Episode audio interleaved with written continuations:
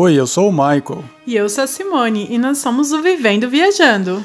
Nós já viajamos juntos para mais de 50 países e por isso criamos esse canal. Para compartilhar com você todas as dicas e experiências que tivemos e assim te inspirar a viajar mais. Nessa série especial, iremos te apresentar tudo o que você precisa saber sobre o Marrocos. Fique com a gente até o final. E esse conteúdo é algo muito especial porque tivemos uma experiência sensacional que é andar de quadriciclo no deserto do Saara. É, a gente realmente recomenda, porque a gente não tem como descrever. Vamos tentar agora falar para você como é que foi, para te instigar, te inspirar aí em breve para o Marrocos. Então, lembrando que nós contratamos um tour para ir até o deserto do Saara. O tour oferece gratuitamente a opção de você ir, né, da onde o ônibus para, o van, enfim, o carro que você estava, de ir até o acampamento base de camelo ou então de carro 4x4. Esse passeio de quadriciclo, ele é oferecido à parte, tá? Então, nós pagamos para duas pessoas ir no mesmo quadriciclo 60 euros. Se você quiser, no caso, né, cada um quiser ir no seu quadriciclo, custa 40 euros cada um. Então, né, nós optamos ir apenas em um e já antecipo que foi muito boa essa decisão. Você tem que contratar essa opção bem antes. Quando você está lá durante o tour, tour são vários dias, você fala com seu guia que você quer utilizar esse quadriciclo ao invés de ir com um camelo ou carro, carro 4x4. Então, quando você chega lá, ele já vai estar lá porque você avisou bem antes já chega, ele já te apresenta, o guia apresenta para o outro guia, né?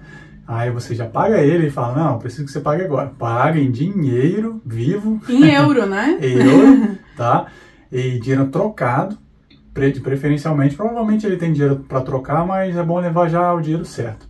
E quando você chega nessa base, nesse momento de quem vai andar de camelo, quem vai de quadriciclo, o pessoal ele transporta suas malas direto para um carro 4x4. Então, tudo que você tem, todos os seus pertences, estarão lá no acampamento a hora que você chegar. Então, não precisa se preocupar. Pega no máximo, né, uma mochila com passaporte, né, que tem todos os seus eletrônicos e tudo mais. E é um momento realmente de curtir, tá? E o pessoal que vai de camelo fica ali aguardando, né? Cada um sobe, daí o camelo levanta e tudo mais bem tranquilamente e nós como fomos os únicos, né, que escolhemos por essa opção, nós já se posicionamos ali onde tinha o quadriciclo e saímos na frente de todo mundo. Eles nos entregam uma touca para colocar e depois você, é obrigatório você colocar o capacete, tá? Não tem como você fazer esse passeio sem o capacete. E ele passa todas as instruções que você precisa. Preste muita atenção. No nosso caso, é muito comum ter lá guias que falam português, mesmo que seja um português, digamos, bem simples. E muita gente sai daqui da Irlanda, na Irlanda tem muito brasileiro, tem muitos brasileiros ou portugueses também em outros locais. Então, com isso, eles foram se desenvolvendo e por isso muitos deles falam português, entendem muito bem. E nesse caso, o guia do quadriciclo ele falava português, mesmo que básico, a comunicação foi em português.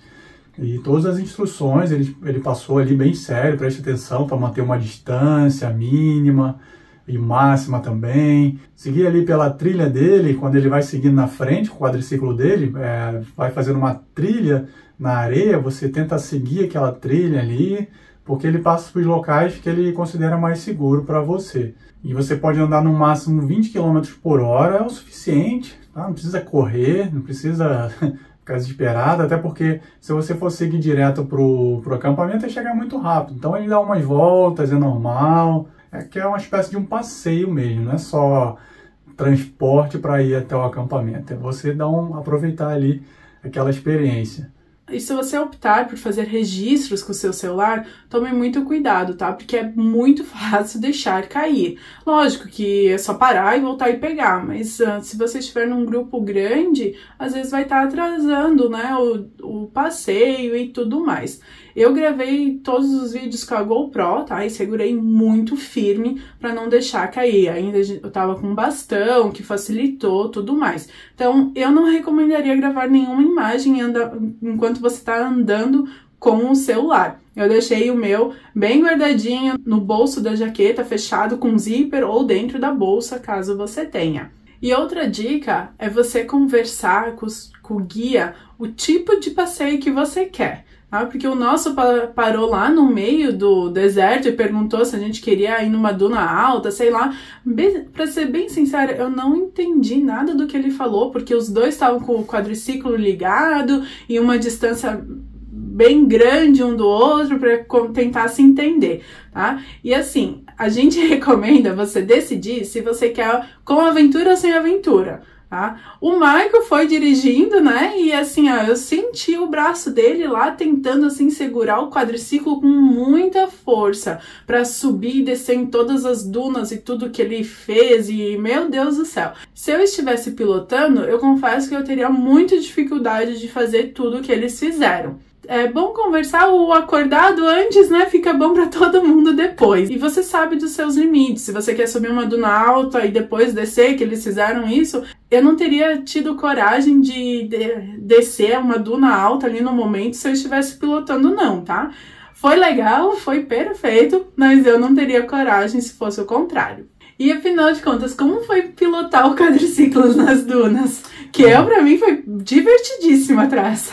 Bom, eu já ando de moto, eu sei que é diferente, tá? Mas a estrutura mais ou menos é diferente ali, o guidão.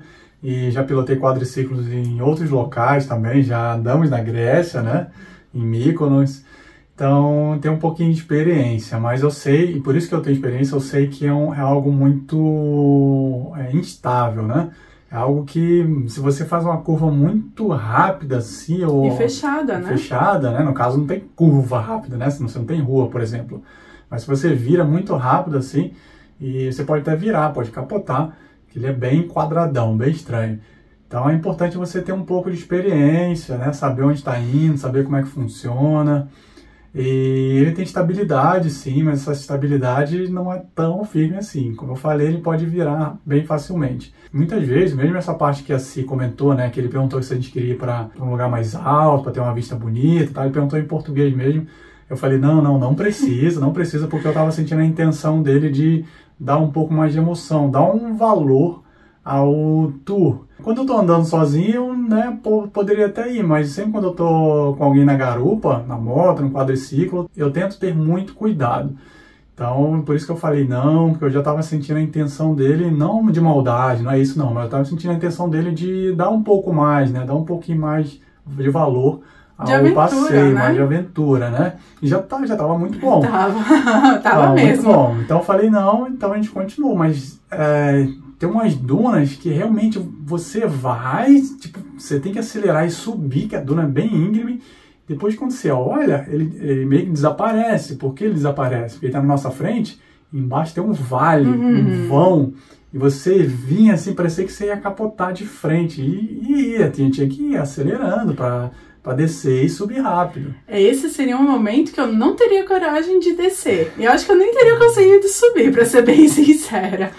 É, o quadriciclo é bem forte, é um motor bem forte, porém é, o ponto importante também é você prestar atenção para seguir a trilha dele, como eu falei, e prestar atenção quando você for subir, muitas vezes subindo e já fazendo curva também. Então você está subindo ali devagarzinho, você está sentindo a traseira dele, por, por exemplo, indo para trás assim.